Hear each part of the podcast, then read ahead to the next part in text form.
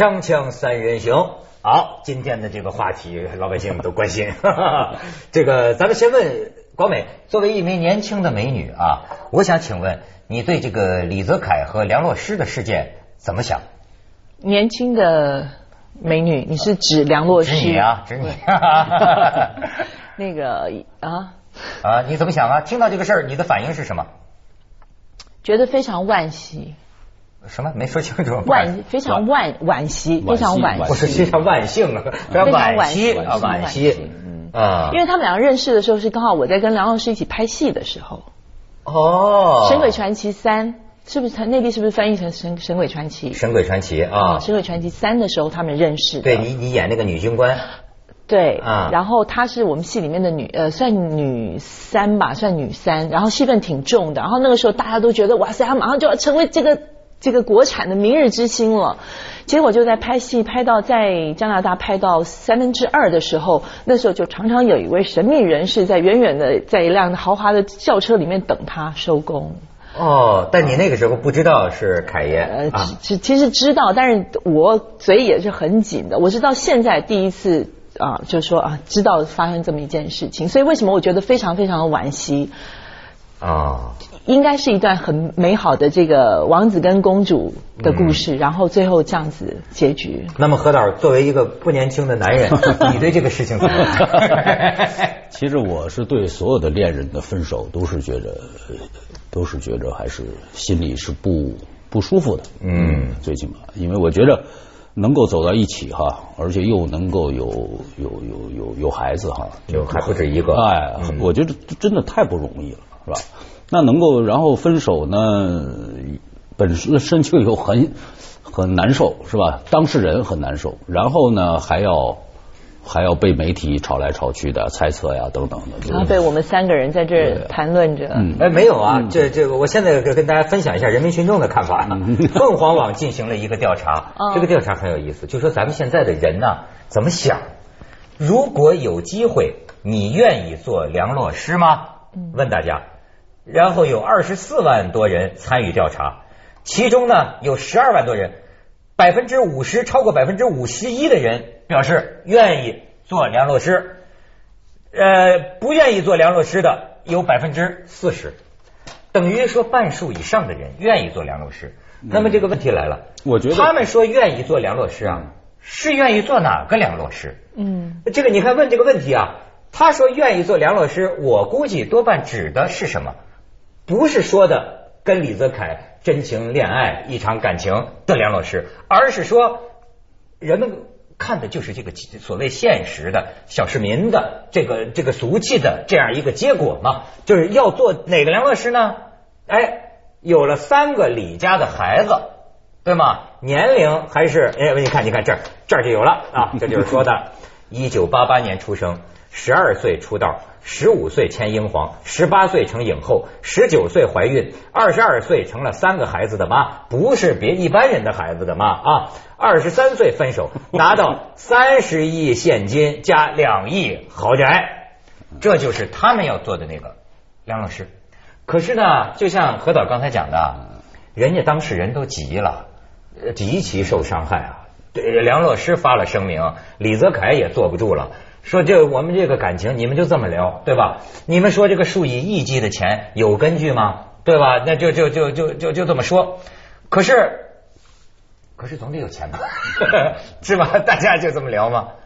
钱是肯定有，因为我觉得这个数字呢，我觉得肯定是一个瞎编的一个数字啊。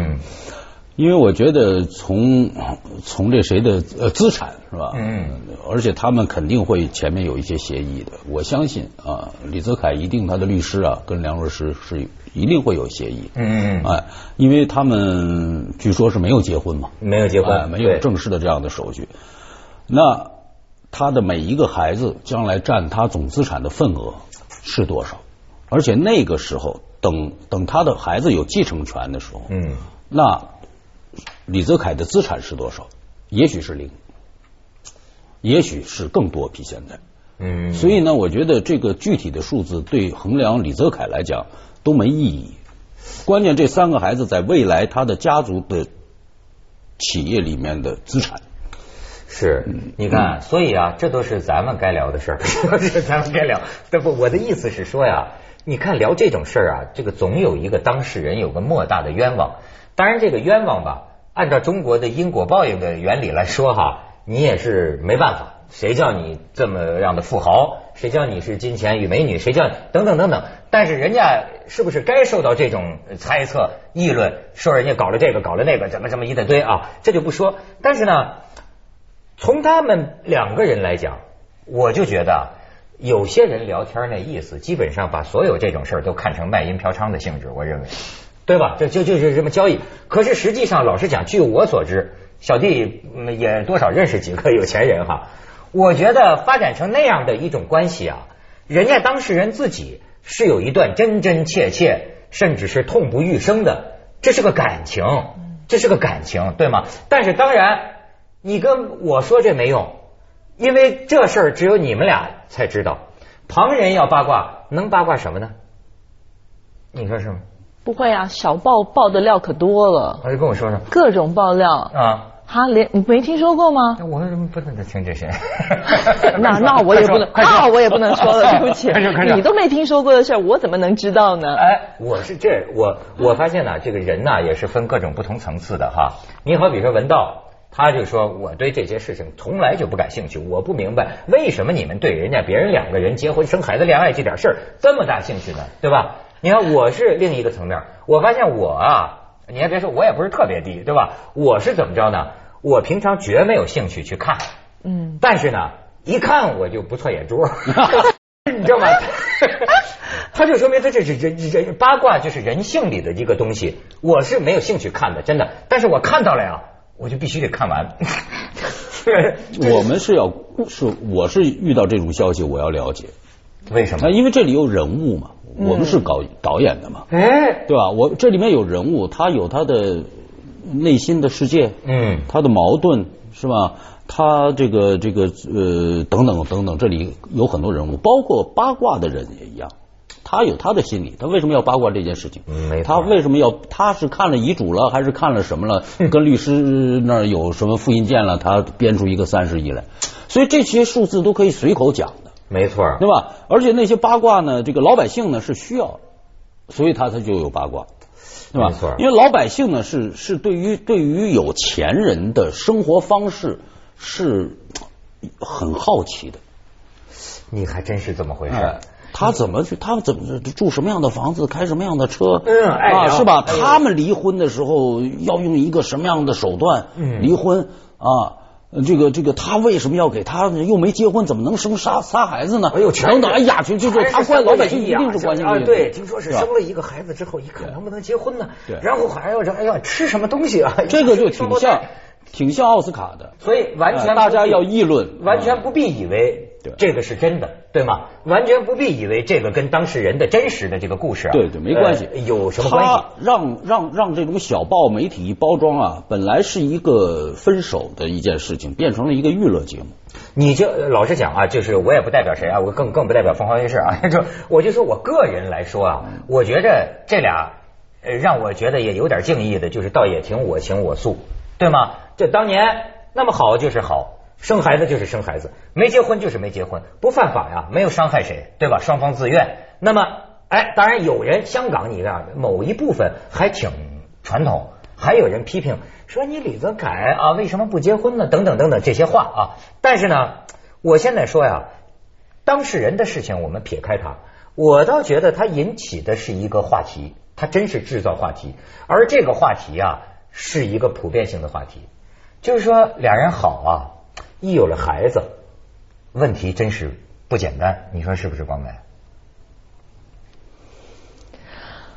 哎呦，饱经沧桑的一口气啊！我觉得对于李泽楷来讲，可能也没有这么难。怎么说？我。我其实听到这个消息之后呢，也是毕峰跟我说的，咱咱摄制组跟我说，我也我也没有去八卦这件事情。但是那个我还没有去看到这单新闻的时候，因为知道的时候已经很晚。我躺在床上，我心里就在想，为什么？为什么？为什么要分手？对，要是我才不分呢啊！是吧？不是，就像何老师讲的，就是每一个故事后面都有各种的不同的原因。我我那时候一直在想，如果梁洛施还就是说，在他交往的这段期间，他根本就不要隐居在加拿大的话，嗯，他如果还继续住在香港，甚至于住在澳门，他的出生地，我相信他们应该不会分手。我自己这样觉得。哎，那么我接下来说呀，呃，我我当然我不是李德凯了，那为什么在加拿大呢？哎，那也有可能恰恰是为了躲你们这个围观的议论的这个圈子远一点。有什么好躲的？香港的富豪大把是，香港的富豪的二代三代，谁不娶老婆，谁不生小孩儿那为什么人家在香港都能就是能够正常的过社交生活，正常的就是该干嘛干嘛？为什么他就必须被呃呃放在那里，然后出入都要有司机，而且司机还得记录，嗯嗯，那个什么时候几点钟去出去去哪儿见了什么人？这这非人生活吧？对，早就过的不是人的日子了。不不不不不不不是不不晓得不晓得，也许这个不是这说法是有风险的呀。不就是说他被李泽楷软不知道不知道有这么一个说法，但是就是说，因为就是说他们写的就是说他，我相信，因为在加拿大你去哪儿哪儿你都得开车嘛。那你说一个人拖三个小孩，你不需要一个司机保姆大把人照顾你吗？那那些人起到的作用是什么？我看人家那个经纪人什么还说呢，就说是这个梁洛施这个人呢，还是其实不是像大家想的，说是为了这个拜金呢，为了干干什么？我相信他因为这些人都说他，人家最后就是没有接受什么钱。当然这都是听听的传说啊，他没有接受钱，就是接受个房子嘛。然后香港那个小报记者就跑到香港的那个房子，看见的是什么？那家伙这戒备森严呐，那种四面墙上的摄像机，十几个保镖围围一圈，确实是。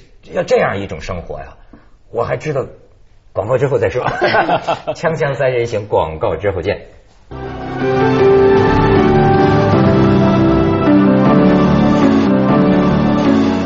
反正我针对李泽楷、梁乐诗，我没有什么可说的，因为就是都不了解真实的情况，对吧？但是我觉得啊，其实这个人类最难的一个事儿，就现代的人类啊，多少人间悲剧啊，确实是你比如说啊。一有了孩子，两个人这个分开啊是很难的，是很难。你不光是个金钱的问题啊，你还有个感情的问题啊。孩子可怜不可怜？你说嘛，这个就呃，就是就变变得相当的让人这个这个撕心裂肺啊。这种事情在我身边都有啊。你我觉得，你像那天我看一本书，就是叫约翰列侬的前妻。写的这个回忆录，就他第一个妻子就欣喜啊什么的，也是约翰列侬第一个儿子的这个妈妈嘛。好，你看啊，为什么我说啊，我挺烦这个结婚这个事儿，就是说或者说李泽楷为什么不结婚，我不知道。但为什么现在有些人可以在一起，甚至可以生孩子，但是不结婚呢？主要因为有些个案吧，给人留下心理阴影，他们觉得这个事情怎么那么让人讨厌？你看，一说到离婚，他那个新鲜血回忆录，好。约翰列侬说：“你现在到底有多少钱？他算算，可能是当时有七十五万英镑。然后呢，你给我的孩子多少钱？好，最后说可能给十万英镑，还是拿十万英镑设立一个什么信托基金？但是这个信托基金呢，你将来得按月去领钱的时候啊，信托人是约翰列侬和大野洋子或者叫小野洋子，得由他们俩签字，你知道吗？然后呢，到后来小野洋子也生了孩子，他们的孩子又共享这个信托基金。”你知道这个作为前妻去拿钱的时候，又得找前夫去签字，而约翰列侬又不知道跑在哪里，总是找不着。这个里边这个纠结啊，你你能体会到这个这个，我就觉得好烦呐！我说你说弄成怎么弄成一个这个样子呢？而且作为孩子来说，好像说得到什么父亲的爱呀，你说就有钱人的婚姻一定有这问题，有这问题。呃，穷人的婚姻呢就好。你们家家里有个大衣柜，一个双人床，你拿双人床，我拿大衣柜；要不你拿双人床，我拿大衣柜，哎，就没这个问题。没错，对不对？房子反正是租的或者公家配给的，嗯，啊，就没有这问题。有钱人一定有这问题。而且呢，我知道你还不是说有的中国男人呢，那还挺干嘛的？呃，净身出户啊，就是说有了孩子的这个，对吧？就是说啊，房子钱全给你，我就走了。这个这个这个，我我我自己重新开始。但是有些时候，这个里边还有恩恩怨怨。比如说，这个前妻呢，跟你是不知道是不是有什么呃，这个这个呃恩恩怨怨呢？你见孩子，他不愿意让你见；呃，有时候某种程度上呢，也是可以理解的，倒不见得是他怨你啊，也可能是说他觉得那都分开了，我都要开始自己我的生活，你还老回来看孩子。弄得我自己也觉得腻歪，每次来了就如果你这个这个这个前妻再有了一个男朋友或者再婚了，就更麻烦。呃，对呀，这事儿广美啊，不会碰到啊，不会，你你不会碰到，但是我相信你身边的很多女性朋友是不是经常会有这种烦恼当中呢？我觉得钱作怪呗。怎么叫钱作怪呢？就像刚何老师讲的，就是有钱的人会遇到事情，但是我觉得后半段我不同意，没有钱的人一样是这样子的，没有人会一穷二白的，你每个人总有一点点什么什么积蓄。我我不要讲别的，我最近我有个朋友，他的母亲因为心脏病骤逝。他的父亲已经神志不太清楚了。他们家五个兄弟姐妹，这个时候哇，忽然一个大姐就冲出来。平常这姐姐因为自己很多小孩，她也不不不太过问家里面的事情，什么爸爸妈妈生病啊，什么什么，她通常都不理的。结果这个母亲一一过世之后，她就冲出来，那个家里面的资产由我去呃，就是各种户口，就让我去登记，然后就。就是我们要成立一个什么什么东西，我们成立一个联名户口，然后大家以后怎么着怎么着，把四个兄弟姐妹全看傻眼了。平常不什么都不过问的一个姐姐，怎么这个时间就成了一个这个会计大师？而且所有的事情，而且呢，他的父亲一直神志虽然神志不是很清醒，他老说：“那我的钱都是你们那个小那个那个呃呃呃，这个他们的他们叫小三啊，那个台湾小三没有什么不好的意思，就是说是小是老三给我的，小三我的钱都是这二十年来都是他给我的，你们别把他那个小三的钱给拿走了。但是那姐姐可不管，那只要爸爸。妈妈名下的就是我们大家得均分。这个时候，你说叫这个小三情何以堪呢？钱作怪，钱作怪。你我觉得也不一定是钱作怪。呃，这里边啊还有一种这个生物的一种规律吧，就是有件事你不能不承认，就是说他两个人呢不能永远保持在一个相爱的状态，对不对？那但是相爱的时候他生了孩子，生了孩子，那么。到后来，比如说就混成亲情了，就是就是，就像这个原来冯小刚拍电影叫《一声叹息》嘛。你像王朔写那剧本，那不就是说跟他老婆，其实就是说啊，我的感觉啊，就是摸着你的手啊，就像摸着我的手一样。可我们要分开，那就像锯了我的手一样。这老婆孩子，那你说，你说就这么样的一种纠结，古代的中国人怎么解决这个问题啊？要叫我说，那是跟钱有关，就没有金刚钻，甭揽瓷器活。你要是有钱，你多养几个。这样，你你大家没分开，就所谓一夫多妻制。但是现代啊，也不能弄这个，对吧？你不能弄这个，但是呢，就一次一次的这种撕心裂肺。而且，我通过研究约翰列侬，我发现呢，离了之后的事情并不简单。只要你有个孩子，对吧？你这个这个稍微有点感情的人，你也得想着。跟孩子的感情怎么怎么维系？你像我那天听一个学生就讲啊，一个一个大学生讲了，他说我们班里好多这个父母亲呢，他说你知道都是这样的，就中国人的父母亲啊，就是说实际感情早都破裂了，可是呢，就为了从中学的时候跟孩子一起长大，大大大孩子等到大学毕业，爸那一天爸爸妈妈来跟孩子说，说我们你长大了也找了工作了，我们离婚。所以为什么呀？就是说生活呀，因为不。不完美嘛，所以呢，才有很多故事。嗯，有了很多这样的经历、这样的命运、这样的故事啊，才有很多艺术作品、文学也好，电影也好。何导说对了，对吧？这些都能拍电影。对啊，所以我对啊，这其实我就觉得，就说我一下广告，待会儿再说。锵锵三人行，广告之后见。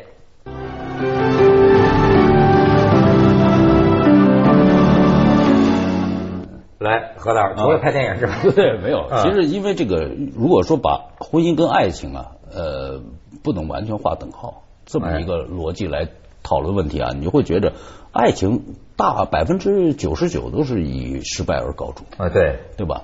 呃，因为失败的太多了，所以呢，它才显得珍贵嘛。这也是一名言，嗯，是吧？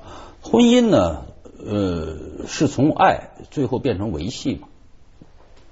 就是在你结婚的时候，我觉得就要想清楚这件事情，你就会避免离婚或者多离婚。嗯，你你始终把这个东西画着等号呢，你就等着离婚吧。对，因为那个东西呢，我觉得说哦，结婚是错误，那不是冯小刚电影里讲说，那这个就是将错就错呃，对，你要维系这个婚姻就得将错就错，长久的关系就哎，对，你不将就就错，你就是要担负这后面的孩子的问题、见面的问题，你刚才讲的一大堆的麻烦。嗯，那你要作为一个人，你的一生你要衡量一下，你选择什么东西？因为孩子是最无辜的，如果有小孩，因为都是大人的不快乐，然后呢，让孩子再冲。在中间，在成长的一路上担负很多很多东西，其实就是大人的自私。但是呢，如果说大人要不要要为孩子不自私呢，要去维系这个婚姻呢，大人要很痛苦。那这就是这个世界，这个世界就是这个样子的。哎呦，所以你像我就说，我看他那个那个约翰列侬的前妻那回忆录啊，我就觉得有些东西咱没这感受，想看着就很心酸。想想他那小儿子，爸爸又是个万这个这个天皇巨星，很崇拜爸爸。可是实际上呢，这个约翰列侬有时候会发脾气。他偶尔去他跟大野洋子住的那个地方，今天可能对你好好的，明天突然间你别弹我的钢琴。哎呀，他这个小儿子啊，你说，你说，你说，我就觉得这个真是让人看着特心酸。我有一对异国恋情的夫妻朋友，呃，都是亚洲的，一个香港，然后一个是邻近国家的。这个女孩子从结婚到生了孩子之后，她一直在家暴的阴影当中度过的。家庭暴力。对，就是而且呢，他们两个人都是离乡背景的，住在第三国。然后呢，等到孩子稍微大了一点之后，她她一开始为了孩子，她忍气吞声，因为结婚没多久就有了孩子，她为了孩子忍气吞声，觉得说，哎，孩子开始懂事了，我决定要脱离这样子的家庭暴力，所以她就跟她孩子说，儿子呀，你知道妈妈受的苦。妈妈可以离开爸爸吗？就孩子跟他讲说：“妈妈，你知道我有多爱爸爸吗？”接着下来为您播出《珍宝总动员》。他又再忍了四年，一直到现在。哎呦！前天我还收到他的 email，他说为。